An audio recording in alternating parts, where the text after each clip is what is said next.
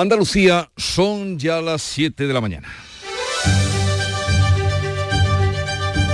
En Canal Sur Radio, La mañana de Andalucía con Jesús Vigorra.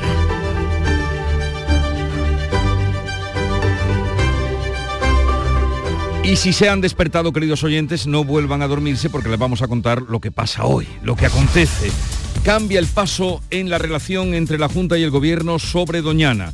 La Junta frena la aprobación de la ley de regadíos de la Corona Norte después de que el Ministerio esté dispuesto a negociar.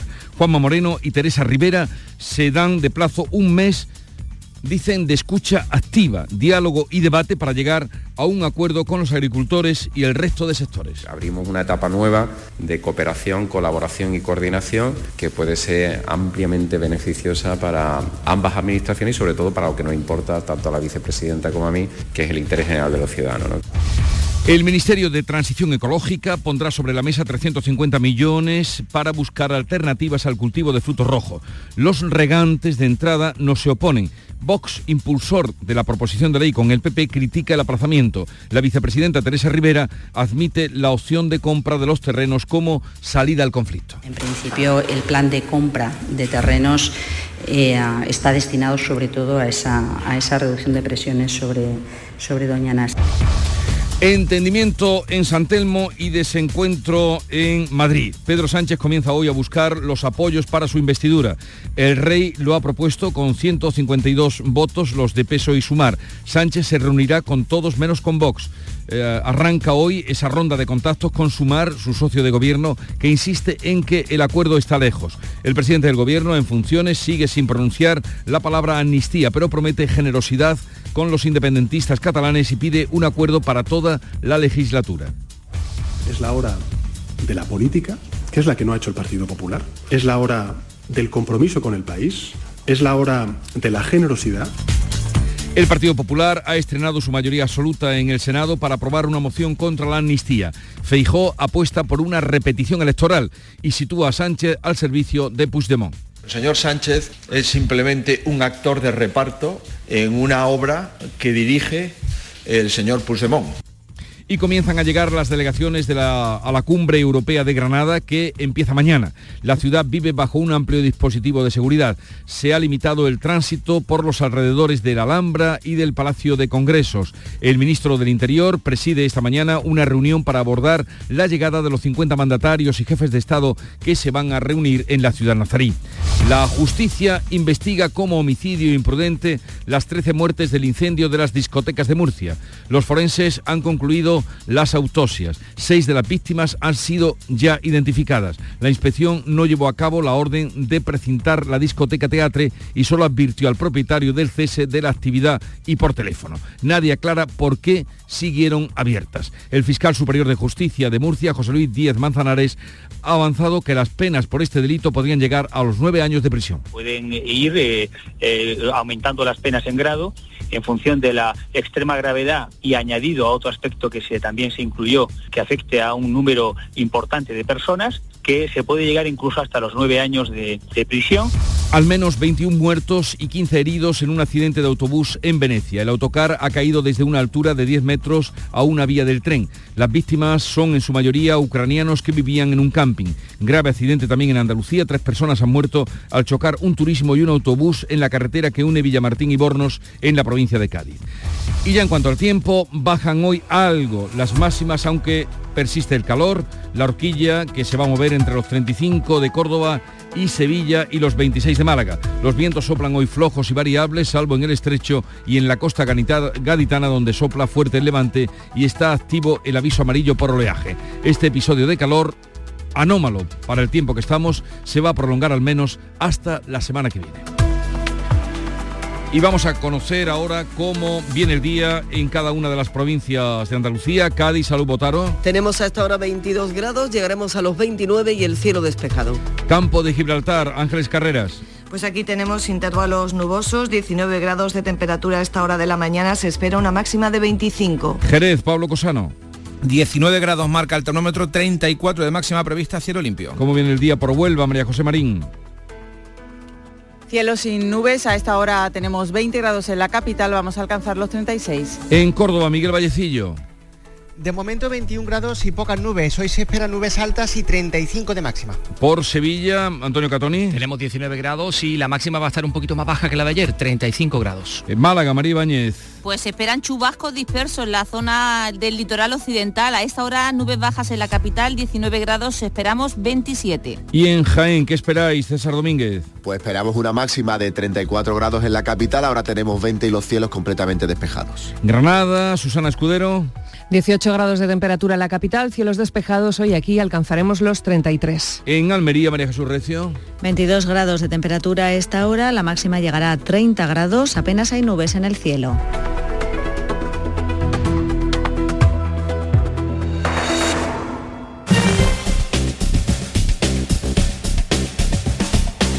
Y vamos a conocer ahora cómo se circula por las carreteras de Andalucía. Conectamos con la DGT, nos informa Alejandro Martín. Buenos días. Muy buenos días. Hasta van a encontrar leves dificultades en el acceso a la capital gaditana por la CA35 a su paso por barriada de Río San Pedro y también en la provincia de Huelva por unas obras de mejora en la A49 a su paso por Bonares y Niebla en dirección a capital hispalense. Afortunadamente en el resto de carreteras situación tranquila y muy cómoda. Son las 7 y 6 minutos de la mañana. Soy un mar andaluz de posibilidades. Tu costa cercana donde los peces deben seguir nadando, creciendo, madurando. Son nuestros tesoros protegidos de hoy para que puedan seguir alimentando el mañana. Porque los mares sabemos de respeto y sabemos de sostenibilidad, respeta el tamaño mínimo legal y deja que crezcan. Andalucía, mares que saben. Fondo Europeo Marítimo y de Pesca, Junta de Andalucía. En Canal Sur Radio, la mañana de Andalucía con Jesús Vigorra. Noticias. Giro en la relación del gobierno y la Junta sobre Doñana y acercamiento, trato cordial, donde hasta ahora todo era tensión. El gobierno andaluz paraliza la ley sobre regadíos, pospone, dice más bien, y el Ministerio porque eh, que pone sobre la mesa 350 millones para alcanzar un acuerdo en un mes. Manuel Pérez Alcázar. La reunión entre el presidente de la Junta y la vicepresidenta en funciones de transición ecológica acaba con dos años de enfrentamiento. A una semana de su aprobación definitiva, la Junta paraliza la tramitación de la polémica ley para regularizar 700 hectáreas de regadío que quedaron excluidas del plan de la fresa. Juanma Moreno opta por una solución acordada con los agricultores. Se va a posponer ese debate que iba a ser prácticamente inminente y lo vamos a posponer en beneficio de que tengamos tiempo de poder dialogar, de poder conversar, de poder construir, de poder mejorar. La ministra Teresa Rivera ha dispuesto 350 millones de euros más para buscar planes de desarrollo económico y social alternativos que no supongan más agua para la fresa que pueden pasar por la compra de los terrenos. Permitirá también ver eh, cómo seguramente es eh, mucho más convincente ofrecer alternativas viables en el medio y largo plazo basadas en cosas que no son necesariamente más agua, que ya sabemos que, que, es difícil que haya precisamente por las cuestiones que hemos estado comentando hasta ahora. Un grupo de trabajo conjunto comenzará esta semana a reunirse con todos los sectores afectados. Los regantes están informados y expectantes. El presidente del Consejo de Participación de Doñana muestra su satisfacción. Todos los grupos políticos aplauden el acuerdo menos Vox, el otro proponente de la ley de regadíos. El asunto de los regadíos de Doñana ha provocado dos años de duro enfrentamiento entre la Junta y el Gobierno. La vicepresidenta Rivera llegó a llamar señorito a Juanma Moreno y secundó una campaña de boicot de la fresa de Huelva a través de empresas alemanas. Precisamente este lunes, la Junta ha iniciado los trámites ante la Unión Europea para que la fresa onubense obtenga el distintivo de indicación geográfica protegida.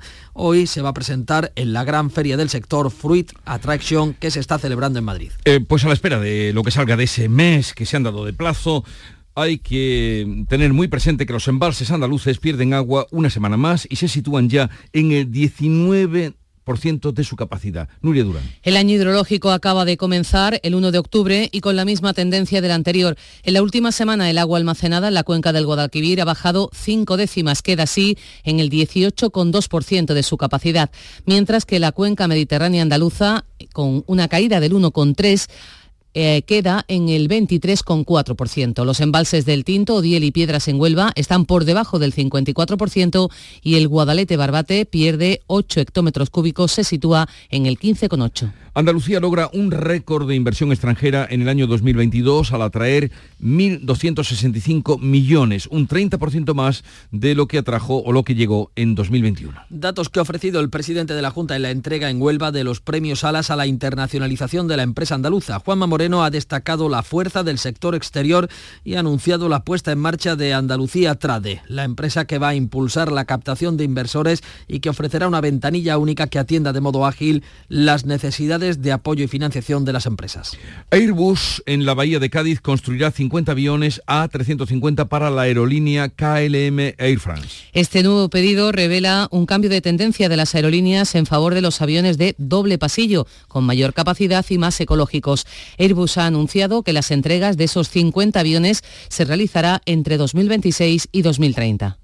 Repunte del paro en el mes de septiembre, un mes en el que es habitual por el fin de la temporada turística. Casi 19.800 personas han perdido su empleo a nivel nacional, 16.000 de ellas en Andalucía. El sector servicios, especialmente comercio y hostelería, con el final de los contratos del verano centra la mayoría de los despidos. Una situación que en Andalucía se ha agravado con la sequía. La educación, con la contratación de casi 86.000 profesores en la vuelta al cole, ha sido el sector más activo. Andalucía lidera la bajada del paro en tasa interanual con un descenso del 8,6%. Y a todo esto nos lo contaba ayer en este programa el empresario, el representante de los empresarios de gasolineras, el precio de los combustibles, prepárense, llegará a dos euros el litro antes de final de año. El presidente de las federaciones, de la Federación Andaluza de Estaciones de Servicio, Antonio Felices, ha explicado en estos micrófonos que la subida de precios se debe a la reducción de la producción de petróleo. Detrás está también la guerra en Ucrania. A los dos euros antes de final de año es muy probable que se llegue. Es probable, ojalá me equivoque yo y haya un, un cambio de escenario que nos permita, si no bajar, por lo menos mantener. Pero de momento yo creo que antes de final de año se podría alcanzar los dos euros. Los analistas de BBVA alertan del aumento del precio del petróleo y sus consecuencias para la inflación, que según sus cálculos terminará el año en el 4%. El servicio de estudios de BBVA mantiene su previsión de crecimiento de la economía española en el 2,4% a finales de año, pero rebaja al 1,8 su pronóstico para 2024. El Gobierno aprueba la subida adicional del 0,5% a los empleados públicos y da luz verde a los aumentos salariales de jueces, fiscales y letrados de justicia. La subida a los empleados públicos de unos 170 euros de media va a llegar en la nómina de octubre con efecto retroactivo. Tendrá un coste para el conjunto de las administraciones de unos 740 millones de euros. Si la economía española cierra el año con un crecimiento del, del 2,1%, o más, habrá otra paguilla para los funcionarios. Además, el Consejo de Ministros ha aprobado las subidas salariales de entre 430 y 450 euros mensuales que en su día pactó el Ministerio de Justicia con jueces, fiscales y letrados de la Administración. Recordarán en el caso de los letrados después de dos meses de huelga. De la actualidad política, mm, les contamos que Pedro Sánchez comienza hoy su ronda de contactos para buscar apoyos de cara a su investidura. Sigue sin hablar de amnistía, pero promete generosidad para superar el problema catalán. Pedro Sánchez prevé negociaciones duras y avanza que busca un acuerdo para la legislatura, no solo para su investidura. Zanja que el referéndum de autodeterminación no entra en sus convicciones, pero prepara el camino para una amnistía al hablar de generosidad. Es la hora de la política que es la que no ha hecho el Partido Popular. Es la hora del compromiso con el país, es la hora de la generosidad. El Partido Popular ha estrenado su mayoría absoluta en el Senado para aprobar una moción contra la amnistía. Alberto Núñez Feijó apuesta por una repetición electoral y sitúa a Sánchez al servicio de Carles Puigdemont.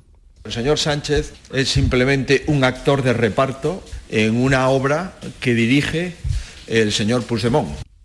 Sánchez ha sido propuesto por Felipe VI y de partida cuenta con 152 votos, los de PSOE y los de Sumar. Precisamente con la líder de Sumar estrena hoy las conversaciones. Yolanda Díaz insiste en que el acuerdo está lejos. Estamos lejos en los derechos laborales, en el despido, en la jornada laboral, en la ley de cuidados, en la ley de sanidad para limitar los tiempos de espera. Estamos lejos en muchas materias.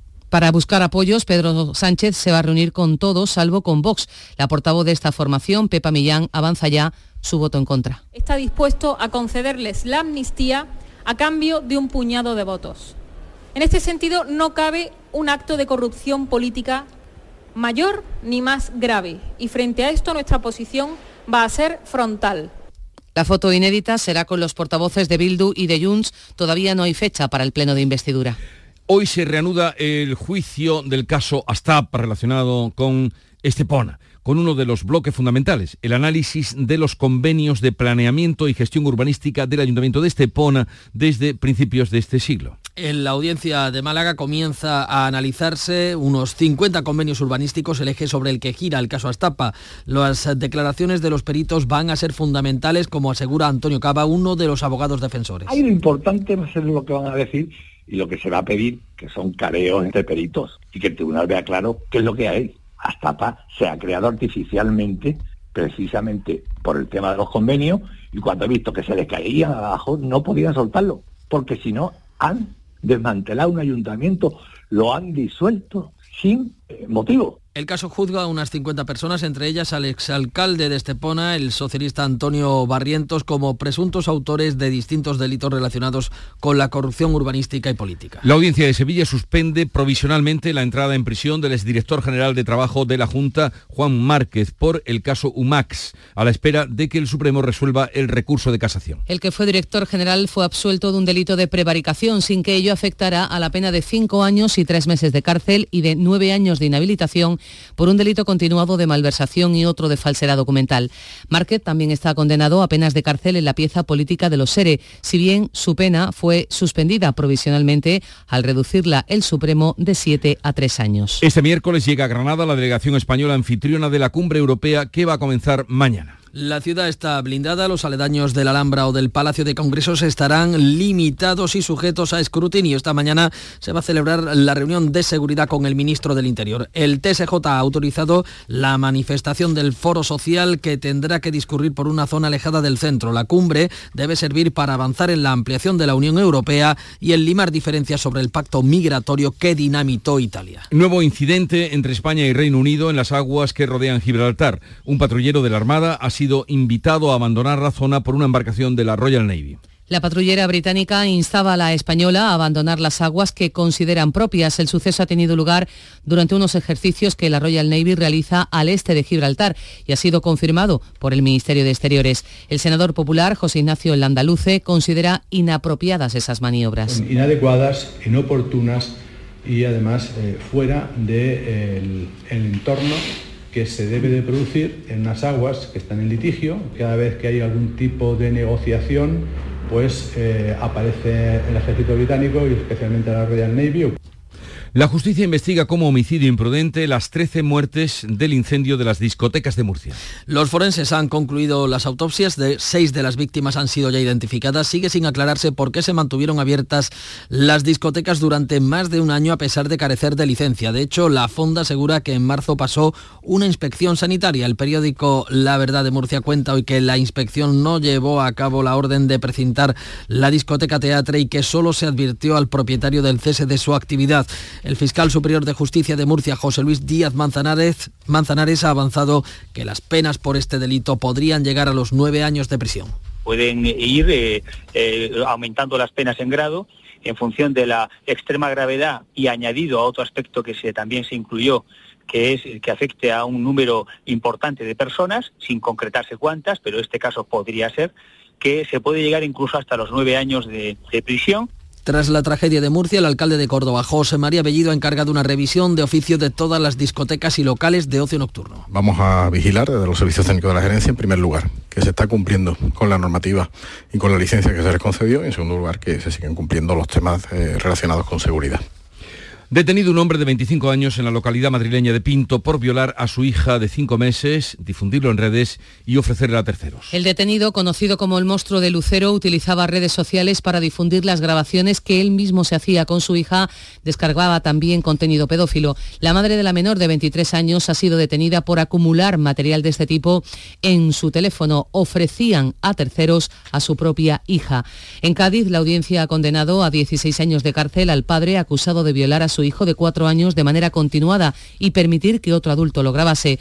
Y en la localidad cordobesa de Lucena, un juez ha dictado alejamiento para un padre al que se investiga por supuesta agresión sexual a sus dos hijos menores de edad. Ha sido denunciado por la madre de los niños. Martes negro en el Tajo con tres muertos en dos accidentes laborales en Andalucía. Dos operarios de la empresa Sertego han fallecido en el puerto de Algeciras tras caer al tanque de un camión cisterna con aguas residuales y lodo. Se investigan las causas del accidente. En la localidad cordobesa de Puente Genil ha fallecido un hombre tras recibir una descarga eléctrica mientras trabajaba en una fábrica. El lunes que viene comienza la campaña de vacunación conjunta de la gripe y del COVID y de este asunto y otros referidos a la sanidad pública en Andalucía vamos a hablar con la consejera de salud Catalina García que estará con nosotros a partir de las ocho y media de la mañana. Y este fin de semana comienza el festival Show Series de Cádiz con un 60% de la producción de origen extranjero y la colaboración de esta casa, de la RTVA. Se van a estrenar dos capítulos de la serie Bretón de los Infiernos, producida por Canal Sur, un documental sobre el rescate del pequeño Julen en Totalán y otras tres coproducciones más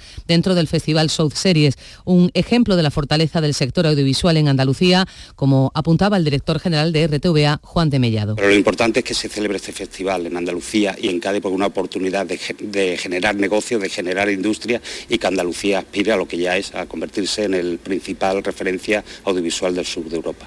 Solo en la parte de industria hay más de 5.000 personas acreditadas. El, el, Festival de la Serie saldrá a las calles de Cádiz con alfombra roja, pantallas, rutas y talleres. 7.21 minutos de la mañana. Enseguida estamos con la revista de prensa que ya tiene preparada Paco Román. La mañana de Andalucía. Este otoño, únete a la revolución solar con Social Energy. Disfruta de tu instalación llave en mano con grandes descuentos y te regalamos 200 euros en tu batería virtual para que pagues 0 euros en tu factura eléctrica con Luz. Pide tu cita al 955 44 11 11 o socialenergy.es y aprovecha las subvenciones disponibles. La revolución solar es Social Energy. El camino de Sánchez hacia la investidura y el diálogo entre la Junta y el Gobierno para buscar alternativas a la ley de regadíos de Doñana son los asuntos más destacados hoy por la prensa de tirada nacional. Paco, ¿qué dicen del reencuentro entre la Junta y el Gobierno por Doñana que, según expresaron, fue un encuentro cordial. No estaba previsto y nadie lo esperaba, pero al final se, ve, se produjo. El Grupo Yolí titula La Junta y el Gobierno alcanzan un acuerdo para preservar Doñana. Juanma Moreno aplaza la ley de regadíos mientras el Ejecutivo Central negocia con los agricultores afectados. En ABC de Sevilla, pues le conceden la foto precisamente al presidente andaluz, a Juanma Moreno y a la vicepresidenta de Transición Ecológica en funciones, a Teresa Rivera, con este titular. La Junta y el Gobierno firman la paz de Doñana. Negocian compensaciones eh, del Ministerio y la compra de los regadíos del Arco Norte, cuya regulación vuelve a demorarse en el Parlamento. Ya en su editorial, el periódico de Vocento titula Acabada la campaña, se llega a un acuerdo en Doñana y recoge o reconoce que el ambiente entre las dos administraciones ha cambiado radicalmente, lo que indica eh, el hecho de que la propia vicepresidenta Teresa Rivera haya acudido personalmente a Sevilla para negociar ese acuerdo y compareciera junto a Moreno para anunciarlo. En el país leemos Moreno da marcha atrás eh, con los regadíos de Doñana. A cambio, eso sí, el gobierno invertirá 350 millones de euros para proyectos sociales, dice, en la comarca del condado mm, de Huelva. Eh, utiliza también un símil bélico El Mundo para su titular en páginas interiores sobre ese encuentro, tregua en la guerra de Doñana. Moreno congela su ley de regadíos eh, sobre Doñana tras llegar a un principio de acuerdo con el Ejecutivo que invertirá, como decimos en la zona, 350 millones de euros. Y en la razón, Moreno y Rivera acuerdan frenar la ley de regadíos del Parque Nacional tras meses de enfrentamientos. Ahora se dan un mes eh, para buscar soluciones ambientales y también al conflicto social. ¿Y qué se dice del encargo del rey a Pedro Sánchez para que busque la investidura? Pues grandes titulares, eh, despliegue de editoriales de todos los medios. Comenzamos por ABC. Sánchez justifica la amnistía por su generosidad y liderazgo, son palabras textuales, y pide un pacto de legislatura. Evita pronunciar la medida, la palabra amnistía, tras recibir el encargo del rey de forma... Eh, que ha negociado, que aunque eh, anuncia que negociará con sus socios poniendo como ejemplo la concesión que hizo con los indultos, pone ese límite al referéndum o en el referéndum. En el diario ABC, en su editorial, Sánchez acepta la amnistía sin citar esa palabra ni referirse expresamente a Puigdemont. El presidente del gobierno vino a asumir que esa ley tendrá que ser innegociable para ser investido. Todo depende del prófugo. En el país, también titular destacado y editorial, Sánchez apela a la generosidad, palabra textual, pero rechaza un referéndum. El líder de los socialistas se abre a la amnistía sin citarla para superar el proceso. Ya en las páginas de opinión, el pacto de investidura que busca Sánchez trasciende, dice el país, la votación de su investidura, pero tiene un límite obvio en la demanda independentista de un referéndum de autodeterminación sin cabida en el ordenamiento jurídico español. El líder socialista no mencionó la palabra amnistía, recuerda el país, pero marcó su voluntad eh, en el respeto a Cataluña en una política de generosidad en línea con las medidas de gracia que ya adoptó su gobierno, los indultos a los líderes del proceso. Del mismo modo, el mundo Sánchez carga, contra, carga sobre Pumpido, esta es la lectura que hace el periódico El Mundo, carga sobre Pumpido, recordemos el presidente del Tribunal Constitucional, la amnistía de Puigdemont. Busca el presidente legitimar sus pactos a través del Tribunal, del órgano de garantías, al señalar que se tendrá que pronunciar sobre ello. El Senado, mientras se reprueba la cesión al separatismo, eh, porque vulnera, dice, la independencia mm, judicial y la igualdad entre ciudadanos. En el Senado la mayoría es del Partido Popular. En el editorial de El Mundo también va sobre este asunto, al igual que el de La Razón, también artículos de opinión en La Vanguardia que dice Sánchez buscará eh, un gran pacto eh, con sus aliados para toda la legislatura. Oye, ¿qué siguen contando los periódicos sobre la tragedia de Murcia? Pues mira, nos hemos ido a los periódicos de mayor tirada en la región vecina, en La Verdad, dice la inspección no llevó a cabo la orden del concejal de precintar la discoteca Teatre. El funcionario solo advirtió al propietario de ese cese de actividad y de su posible ejecución forzosa. El informe fue elevado al servicio responsable, pero el edil Guerrero, el ex concejal responsable del área de en ese momento, afirma que nadie le comunicó, nadie se lo comunicó. La verdad ha tenido acceso a esas comunicaciones internas sobre el expediente de la sala de fiestas de las que salen estas informaciones, pero también la opinión de Murcia titula eh, con grandes eh, letras, la orden de cierre municipal se tramitó sin acudir siquiera al local. El inspector contactó con la discoteca para informar del cese de actividad y aceptó sin más la réplica de los afectados que aseguraron que estaban subsanando las irregularidades. Vamos ahora con la información deportiva. Todo el deporte de Andalucía lo tienes en el pelotazo. Fútbol, baloncesto, motociclismo, fútbol sala. Con la información de nuestros equipos, los deportistas, el análisis de los partidos y competiciones, los protagonistas de la noticia. Todo lo tienes de lunes a jueves en el pelotazo, a partir de las 10 de la noche. El pelotazo, con Antonio Caamaño. Contigo somos más Canal Sur Radio.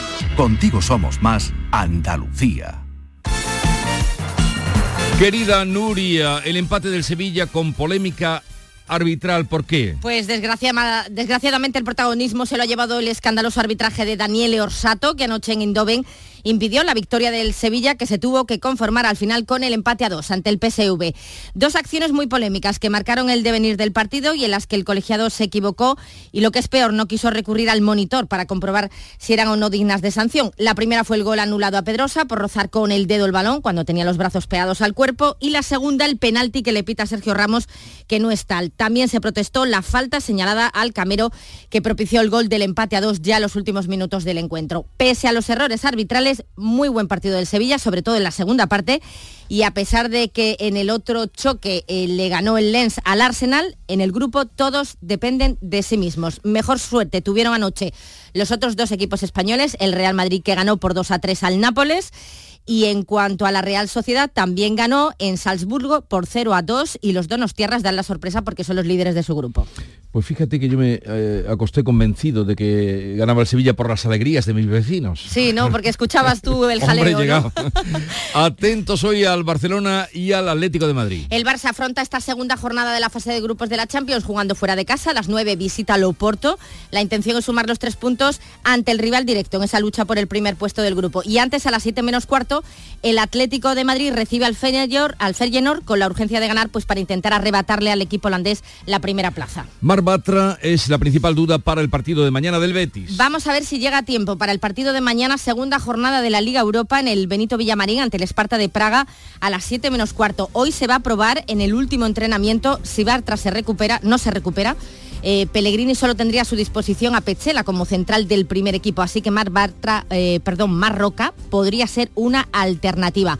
Marroca, que además es una de las novedades en la prelista de la selección que se ha filtrado. Saldremos de dudas el viernes cuando Luis de la Fuente dé a conocer la lista definitiva para los dos próximos, los dos próximos compromisos clasificatorios de la selección.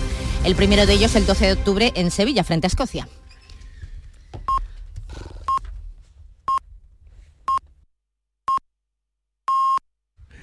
Andalucía son ya las siete y media de la mañana. En Canal Sur Radio, La mañana de Andalucía con Jesús Vigorra.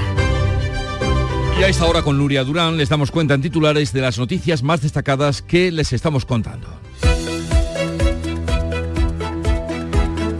La Junta frena la aprobación de la ley de regadíos de Doñana después de que el Gobierno se abra a una negociación. Juanma Moreno y Teresa Rivera se dan de plazo un mes para hablar entre sí y con los agricultores. El Ministerio de Transición Ecológica pondrá sobre la mesa 350 millones para buscar alternativas al cultivo de fruto rojo.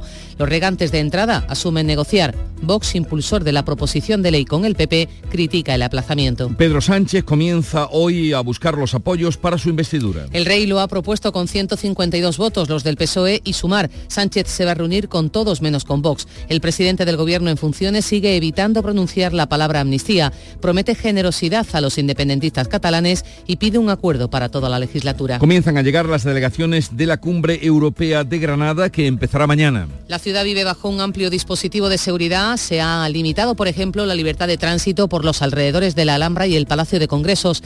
El ministro Fernando Grande Marlasca presidirá esta mañana una reunión para abordar la llegada de los mandatarios. La justicia investiga como homicidio imprudente las 13 muertes del incendio de la discoteca de Murcia. Los forenses han concluido las autopsias, seis de las víctimas han sido identificadas. La inspección no llevó a cabo la orden de precintar la discoteca y solo advirtió al propietario del cese de actividad. Nadie aclara por qué siguieron abiertas. Al menos 21 muertos y 15 heridos en un accidente de autobús en Venecia. El autocar ha caído desde una altura de 10 metros a una vía de tren. Las víctimas son en su mayoría ucranianos que vivían en un camping.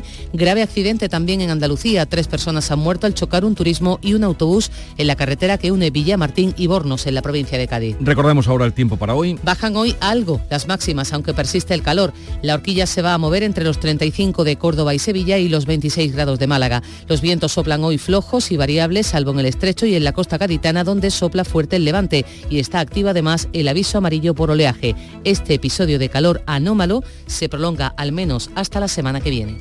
Son las 7.32 minutos de la mañana y en un momento vamos a las claves económicas del día. Concede cumplir todos tus sueños. Cajamar pone a tu alcance la financiación que necesitas. Entra en el simulador de préstamos de nuestra web, elige el importe, el plazo y deja de soñar. Infórmate en cajamar.es o en tu oficina más cercana. Financiación otorgada por GCC Consumo. Cajamar Consumo. Cajamar. Distintos desde siempre. ¡Más leña! ¡Más leña! ¡Más leña! Si quieres más leña, prueba las nuevas pipas leñeras de Pipas Reyes. Las mejores pipas de Reyes, pero más leñeras. Nuevas pipas leñeras de Reyes. Descúbrelas ya en tu punto de venta habitual. Las claves económicas con Paco Bocero. Paco, buenos días. Buenos días, Jesús. buenos, días. A ver, miércoles, vamos a ver qué claves tenemos hoy, pero antes, eh, un poco o revisión de la actualidad económica. Pues mira, sí, vamos a ir con los titulares de los tres principales periódicos económicos españoles, diarios económicos españoles, perdón. Mira, en expansión vemos que las grandes cadenas hoteleras, Meliá, Barcelona, NH y Río, enfilan un año récord tras disparar ventas en verano. Ha sido un año excepcional y confían en la reactivación de los viajes de negocio para finales de año. En cinco días eh, abren con las familias españolas que dedican casi un 40%, ojo al dato, un 40% de su renta a comprar una vivienda, un récord de 2011. Y en el economista el nuevo permiso parental deja en el limbo la cotización del empleado y es que no se ha desarrollado el reglamento y está habiendo muchísimas consultas a los bufetes de abogados respecto a ese permiso parental. Y ahora vámonos con las claves. A ver. Pues cuéntanos. Pues mira, hay que empezar con las letras que siguen disparadas. En la subasta de ayer, las de un año rozaron ya el 4% y las de seis meses el 3,83%. Parece recurrente que nos refiramos a ellas casi casi cada semana, pero es que con esta escala de alcista es inevitable. Bueno, pero sigamos y volvamos de nuevo. Hoy nos tocan PMI otra vez, indicadores adelantados, en este caso de los servicios que se van a publicar a partir de las 9 el, en el español. Y con ellos, por supuesto, se publicarán después, a medida de mañana, los PMI compuestos que incluyen los de la industria que ya conocimos el lunes. Los servicios están manteniendo mejor tono que los industriales en los últimos meses y las previsiones de mercado esperan que mejoren incluso respecto a agosto un poquito hoy, lo que sería sin duda una buena noticia. Y hoy tenemos reunión de la OPEP, de los productores de petróleo y de ahí qué puede salir. Ah, ese club, ese club tan singular. Pues mira, efectivamente, hoy hay reunión de la OPEP y no se espera que amplíe el récord de la producción, el recorte de la producción, perdón, que es lo que ha impulsado al alza los precios del petróleo y con ello al barril de Brent, que por cierto ayer cerraba un poquito abajo a 90 dólares. Una bajada momentánea que, mira, fíjate, está impulsada por la subida del dólar. ¿Y por qué? Porque la Reserva Federal ha vuelto a insistir que es posible que todavía quede una subida de tipos de interés en Estados Unidos antes de que acabe el año y que en cualquier caso se van a mantener en estos niveles altos durante un largo tiempo. Esta idea que, por cierto, ha contagiado a los mercados internacionales, especialmente a las bolsas, y ayer dejó la española a niveles de marzo con una pérdida del 1,65%, pues esta idea supone que los costes de financiación van a seguir elevados más tiempo y eso va a enfriar la demanda de petróleo. Pero bueno, sea como fuere, vamos a ver qué hace esta gente de la OPEP hoy y qué dicen. Por parte de los empresarios de estaciones de servicio, no sé si escuchaste ayer al señor Felices. Por supuesto. Que me dijo que eso está bien, Paco. que me dijo que antes de final de año estamos en muy probablemente estemos en los dos euros. ¿eh? Hay que ver, hay que ver que mira, mira cómo nos gustaría además también equivocarnos. ¿eh? Uy, tanto. ¿Cómo nos gustaría equivocarnos? ¿Alguna cosa más? Pues mira, sí, una curiosidad. ¿Recuerdas que las grandes compañías farmacéuticas que desarrollaron las vacunas contra el COVID tuvieron unos beneficios absolutamente excepcionales. Bueno, pues nos cuenta Financial Times que el mercado de las vacunas se está viendo muy afectado por la incertidumbre porque la demanda ahora mismo es muy difícil de prever y las empresas se están gastando esos beneficios enormes en planes ambiciosos, por ejemplo, entre ellos la lucha contra el cáncer, claro, planes que necesitan mucho tiempo para concretarse y de una investigación muy intensa. ¿Qué es lo que nos viene de llamativo en esta historia? Pues fíjate que las acciones de estas compañías que durante la pandemia se dispararon de una forma extraordinaria, pues se han corregido de la misma manera espectacular. Las acciones de Pfizer se han desplomado un 46% desde su máximo a finales del 21, las de BioNTech un 75% y las de Moderna un 79%. Dicho de una forma muy burda, ya sabes que todo lo que sube mucho también es susceptible de caer pues igualmente. Ténganlo presente para la vida, esta enseñanza simple, pero evidente de la economía. Paco, que tengas un buen día. Igualmente, hasta, mañana. hasta mañana. Montepío, ¿en qué podemos ayudarle? Quería informarme sobre su seguro de decesos. Aquí tiene nuestra oferta. ¿Y en ese precio tiene cobertura completa? Sí, lo tiene todo cubierto. Compañía con más de un siglo de experiencia. Visite montepíoconductores.com. Montepío, lo tiene cubierto. Vamos ahora con otras noticias de Andalucía. Luto en Villamartín, Cádiz, por el fallecimiento anoche de tres vecinos en un accidente de tráfico cuando regresaban a su casa después de trabajar. Pablo Cosa. Pues sí, tres personas fallecidas esta noche en un turismo, en un accidente entre un turismo y un autobús que cubriera línea Jerez Antequera. El siniestro ha tenido lugar en la carretera A384 que une Villamartín con Borno. Se investigan ahora las causas del choque que tuvo lugar a la altura del kilómetro 15. Al parecer el turismo circulaba en dirección Villamartín con cuatro ocupantes sin un adelantamiento línea continua continua impactó contra el autobús de línea de transportes de Andalucía. El coche hizo un trompo y se incrustó en el quitamiedos. A causa del impacto, el conductor y los dos ocupantes traseros fallecieron en el acto y quedaron atrapados y el copiloto fue rescatado con vida, atendido y trasladado hasta el hospital comarcal. En el autobús había un conductor y tres usuarios que resultaron ilesos. Se ha desconvocado en Jaén la huelga de autobuses para la Feria de San Lucas, que es ya inminente. César Domínguez. Empresas y trabajadores han llegado a un acuerdo que establece que Alsa, la empresa concesionaria del servicio de autobuses urbanos de Jaén, abonará antes del día 11 de octubre de 2023 los atrasos que había provocado esta convocatoria de huelga. Eran atrasos eh, de, concedidos por unas sentencias judiciales que la empresa no aplicaba. En Málaga, los usuarios del tren de cercanías critican las averías continuas y la poca frecuencia en horas punta del tren de la Costa del Sol. María Ibáñez.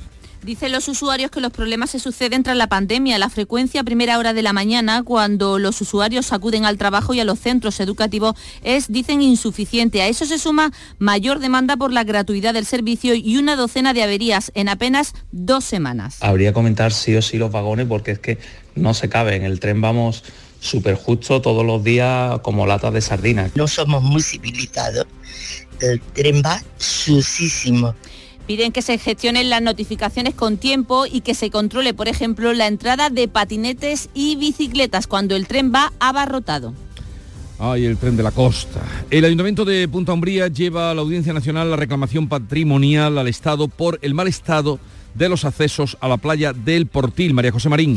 El alcalde José Carlos Hernández Cansino denuncia la inacción del gobierno que está ocasionando, dice, graves daños con la práctica desaparición de esta playa. Por eso da un nuevo paso firmando un decreto para interponer un recurso ante este órgano judicial tras no haber recibido respuesta a la reclamación previa presentada en julio ante la Dirección General de Costa. La Dirección General de Costa, el Ministerio de Transición Ecológica, tenía que haber dado una respuesta a este ayuntamiento y a los vecinos del Portil. Ante esa falta de respuesta, ante ese silencio, pues vamos a actuar como la ley nos permite. El consistorio cuantifica la responsabilidad patrimonial en 2,6 millones de euros. Además, reclama al Estado la reparación de los daños sufridos en esta playa desde 2017. El juzgado de lo penal número 2 de Granada celebra hoy el juicio contra el futbolista venezolano Darwin Machís, antiguo jugador del Granada y actualmente en el Cádiz. Susana Escudero se enfrenta a 18 meses de prisión por dos presuntos delitos de lesiones en una pelea en abril de 2021. Junto a él se sientan en el banquillo otras tres personas de nacionalidad colombiana en iguales condiciones. La acusación particular mantiene que Machís con tres sicarios se presentaron el 4 de abril de 2021 en un restaurante pop de Chorriana de la Vega, donde se encontraba la exmujer del futbolista y la nueva pareja de este. Supuestamente, sin mediar palabra, propinaron una fuerte paliza entre los cuatro al acompañante de la exmujer de Machís y a un amigo de la pareja. Este miércoles conoceremos más detalles de la investigación que está llevando a cabo la Policía Nacional tras el doble tiroteo producido en la barriada de la Bajadilla en Algeciras el pasado fin de semana. El comisario provincial, el de Algeciras y el subdelegado del Gobierno Central en Cádiz han convocado a la prensa a primera hora de la mañana para ofrecernos nuevos datos. ¿Qué podemos adelantar, Ángeles Carreras? Bueno, pues hasta el momento lo que se sabe es que se han realizado cuatro detenciones que corresponden al primer tiroteo que se produjo la madrugada del sábado en la calle Teduel de la barriada de la Bajadilla y en el que una mujer resultó herida leve por esquirlas de balas. Del segundo que se produjo horas después en la misma calle, nada trascendido hasta ahora. A las 9 de esta mañana, como bien decía, se ha convocado a la prensa para una comparecencia de los principales mandos policiales junto al subdelegado del Gobierno Central en Cádiz, en la que van a ofrecer más detalles de la investigación que ha llevado a cabo la Policía Nacional. También se va a informar sobre la operación TUSI, que ha supuesto un golpe contra la trata de seres humanos con fines de explotación sexual aquí en el campo de Gibraltar. Y sigue la lista de agua no hasta en Andalucía, porque ahora la Junta declara no hasta para el consumo el agua del municipio de Terque en Almería por superar el valor paramétrico de arsénico en los análisis realizados. María Jesús Recio. El agua no se puede utilizar, dice la Junta, ni para beber, ni para preparar alimentos, tampoco para el aseo personal, ni para la limpieza de las casas o la vajilla. La Junta ha indicado que el parámetro de arsénico alcanza los 27 microgramos por litro cuando el valor permitido son 10 microgramos. El Ayuntamiento de Terque debe proporcionar agua apta para el consumo a los vecinos hasta que se mantenga la situación y eliminar así cualquier riesgo sanitario. Un agua que procede de dos pozos. Terque es un municipio que tiene casi 400 habitantes, está situado en la Alpujarra de Almería. En Sevilla las obras de las atarazanas han causado centenares de grietas en el vecino Hospital de la Caridad. Así lo afirma la asociación ADEPA, que además calcula que eh, repararlas puede llegar a costar cerca de 2 millones de euros. Antonio Catoni. Pues sí, el Hospital de la Caridad, mundialmente conocido porque ahí trabajaron los, los mejores artistas del barroco, ¿no? Bernardo Simón de Pineda, Pedro Roldán, Murillo, Valdés Leal con esos cuadros, las vanitas, ¿no? Con los cuerpos en descomposición. En fin, que dice ADEPA, la Asociación en Defensa del Patrimonio, que las obras de restauración de las Atarazanas, que es el edificio contiguo, unos mm, eh, astilleros medievales, pues han originado hasta 300 grietas en este Hospital de la Caridad en el del que estamos hablando. Y todo eso por las excavaciones en una nave concreta, en la nave 7. Así que dieron una rueda de prensa, piden explicaciones a Cultura, reclaman nuevos sondeos para determinar la profundidad real a la que se encuentran los astilleros, porque sospechan que además estaba como encuesta, ¿no? Para que los barcos cayeran al, río. Y eh, temen los responsables que mm, bueno, la Junta y la, la Caixa modifiquen ahora todo el proyecto. Estiman que la reparación en este edificio del Hospital de la Caridad, que seguramente conocerá Jesús, podría ascender a 1.700.000 euros, nada más y nada menos.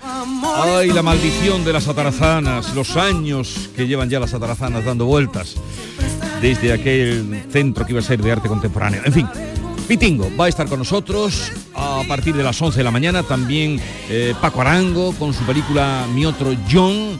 Hablaremos de poesía y también de los animales, que hoy es el día de los animales, es el día de San Francisco de Asís. Llegamos así a las 7.45, 8 menos cuarto de la mañana, tiempo ahora para la información local. Atentos. En la mañana de Andalucía de Canal Sur Radio, las noticias de Sevilla con Antonio Catoni. Buenos días. Colegios profesionales como el de arquitectos o arquitectos técnicos concederán la licencia de obras del Ayuntamiento de Sevilla, una medida que responde al bloqueo del proceso en la Gerencia de Urbanismo, donde actualmente las licencias se conceden sin documento oficial, una aplicación que sería inminente en las próximas semanas, según ha podido saber Canal Sur Radio. Hoy se va a hablar de urbanismo y movilidad en Sevilla, en los Urban Mobility Days, un encuentro de máximo nivel europeo que comienza en Fibes y también, como les hemos contado, la asociación ADEPA calcula que los trabajos de restauración de las atarazanas han causado unas 300 grietas en el vecino Hospital de la Caridad y estiman que esa reparación, reparación puede acercarse a los 2 millones de euros. Vamos con el tráfico. A esta hora tenemos 6 kilómetros de retenciones por la autovía de Huelva, uno en el puente del Patrocinio, un kilómetro en Merena y otro también por eh, la autovía de Utrera, dos por el acceso a, Sevilla por la autovía de Coria, dos en el puente del Centenario sentido Cádiz y también dos en la S30 en el nudo Gota de Leche en la, la ronda en sentido ronda urbana norte, pero ya en el interior de la ciudad tenemos tráfico intenso en el puente del Alamillo, en la ronda urbana norte en ambos sentidos, en la avenida Juan Pablo II también en ambos sentidos, en la entrada a la ciudad por el puente de las Delicias, en la entrada también por la avenida de la Paz y por Kansas City. ¿Y el tiempo? Lo más destacado, las máximas en descenso. Vamos a alcanzar 34 grados en Écija y 35 en Morón, Lebrija y Sevilla, donde ahora tenemos 19 me preguntaron qué consejo le darías al Joaquín Prat del futuro. Pues le diría que siga eligiendo Suzuki S-Cross. Nuevo Suzuki S-Cross con tecnología híbrida, versiones 4x4 y etiqueta eco. Descubre más en suzuki.es y déjate sorprender por su precio imbatible. Y ahora tu S-Cross 100% conectado con Suzuki Connect. Suzuki S-Cross. Cross the line. Suzuki Sirauto, tu concesionario Suzuki en Sevilla. En Canal Sur Radio, las noticias de Sevilla. Colegios profesionales como el de arquitectos o arquitectos técnicos concederán las licencias de obras del Ayuntamiento de Sevilla. Una medida que va a desbloquear o que está pensada para desbloquear el proceso en la gerencia de urbanismo donde hasta ahora el trámite se realiza con una declaración jurada responsable del arquitecto pero sin documento oficial. Su aplicación sería inminente según ha podido saber Canal Sur Radio. La competencia se derivará desde el Ayuntamiento a los colegios en virtud de la lista de la Ley de Impulso para la Sostenibilidad del Territorio de Andalucía. Solo las licencias del Centro Histórico de Sevilla seguirían dependiendo de la gerencia de Urbanismo. Una cuestión que fue anunciada en campaña electoral como parte del programa del entonces candidato popular José Luis Sanz y que ya está, como decimos, en proceso de aprobación y aplicación. Y una medida por la que podemos preguntar al propio alcalde que nos recibe hoy, esta mañana, a esta emisora, a Canal Sur Radio, en su despacho del Ayuntamiento de Sevilla.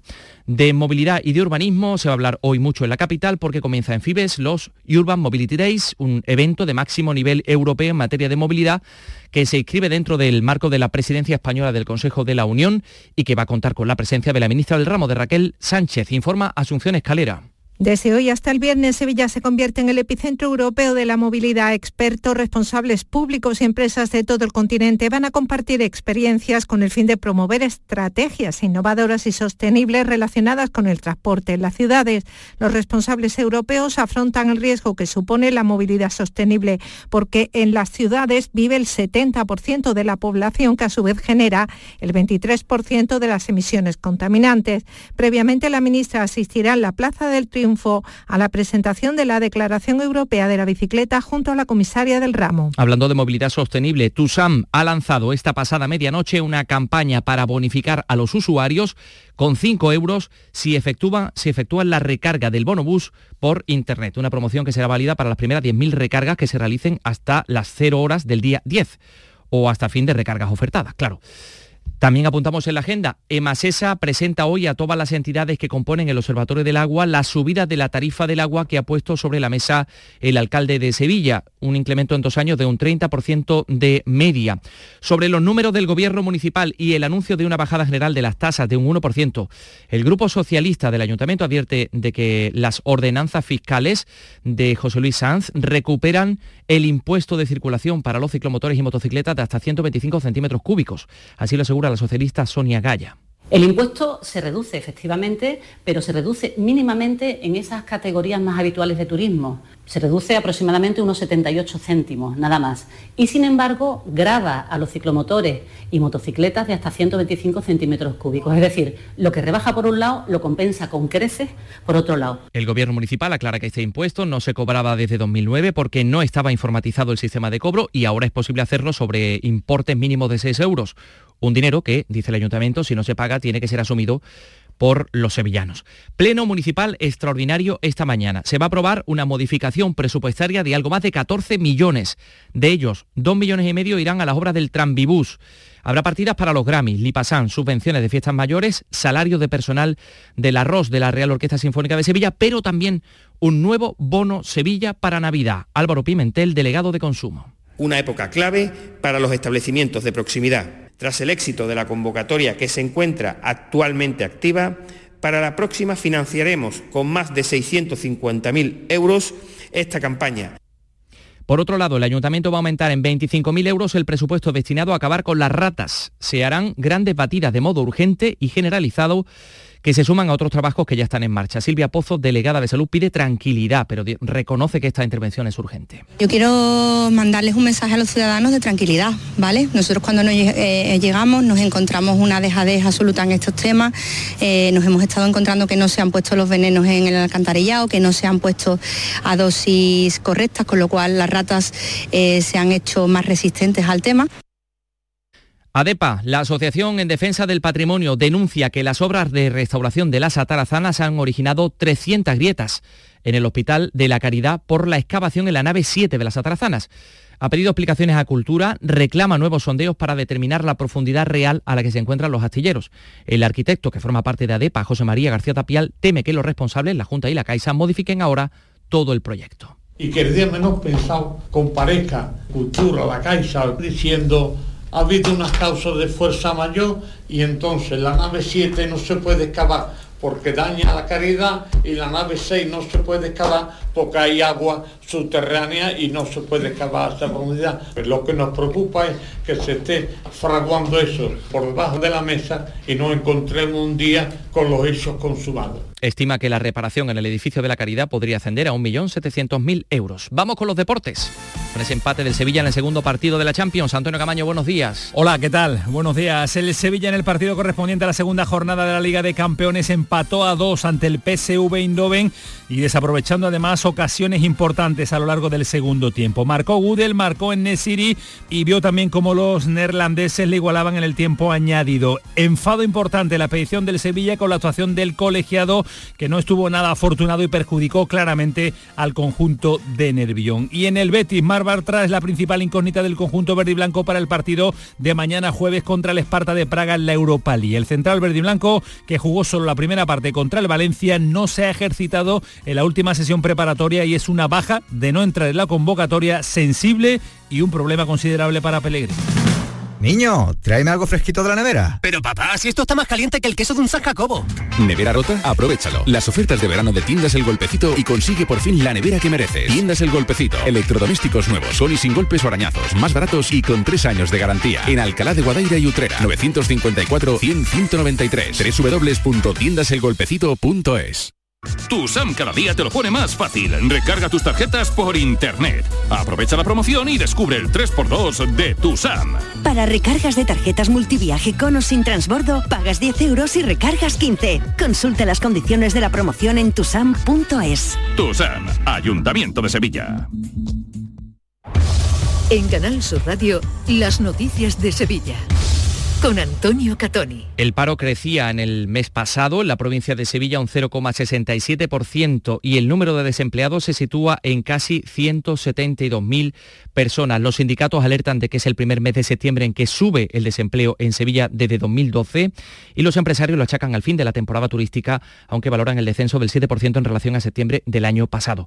Por cierto, hablando de empresas, reconocimiento anoche los premios ALAS que se entregaban en Huelva para la empresa sevillana Cover Manager, que ha tardado solo tres años en conseguir que 9.000 restaurantes de todo el mundo contraten sus servicios. Así lo reconocía el presidente de la Junta. Por tal hazaña ha sido merecedora del premio ALA, a la iniciativa a la exportación, eh, que sin duda alguna eh, demuestra muchas cosas, ¿no? porque poner en servicio a más de 9.000 restaurantes en 25 países eh, demuestra que tiene una capacidad innovadora tecnológica de, de primer nivel. ¿no? Le contamos por último que el Castillo de San Jorge será el futuro espacio expositivo para el arte sacro de la ciudad. A esta hora tenemos 19 grados en la isla de la Cartuja de Sevilla.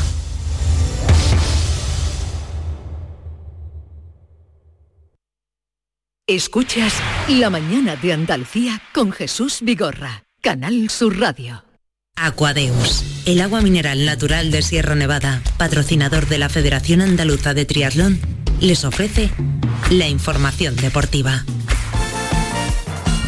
8 menos 5 de la mañana, Nuria Gaciño, buenos días. Hola, ¿qué tal? Muy buenos días. Se trajo un empate el Sevilla de Indoven y eso que fue dos veces por delante y con polémica arbitral. Sí, eh, cuando el día después del partido se habla más del árbitro que del juego del equipo, mal asunto. Pues eso es lo que le está pasando hoy al sevillismo, que si ya la temporada pasada se sorprendió porque el árbitro Daniel Orsato no suspendió el partido del Sevilla ante el PSV por la agresión de un aficionado a Dimitrovic, recordarán, pues hoy a buen seguro que no estarán nada contentos con la actuación arbitral de anoche en la Champions, con la actuación de Orsato en el mismo escenario y con el mismo rival. Para empezar, el primer gol del encuentro fue anulado, gol de Pedrosa, que no subió al marcador por eh, rozar con el dedo el balón cuando tenían los brazos pegados al cuerpo, concretamente a la barriga. La segunda opción polémica, el penalti que le pita Sergio Ramos, que no toca al rival, pero este se resbala. Y también se protestó la falta señalada al Camero que propició el gol del empate en el minuto 95. Nada más terminar el partido, Sergio Ramos no quería buscar excusas, pero tampoco obviar la mala actuación de Orsato. No somos de buscar excusas ni,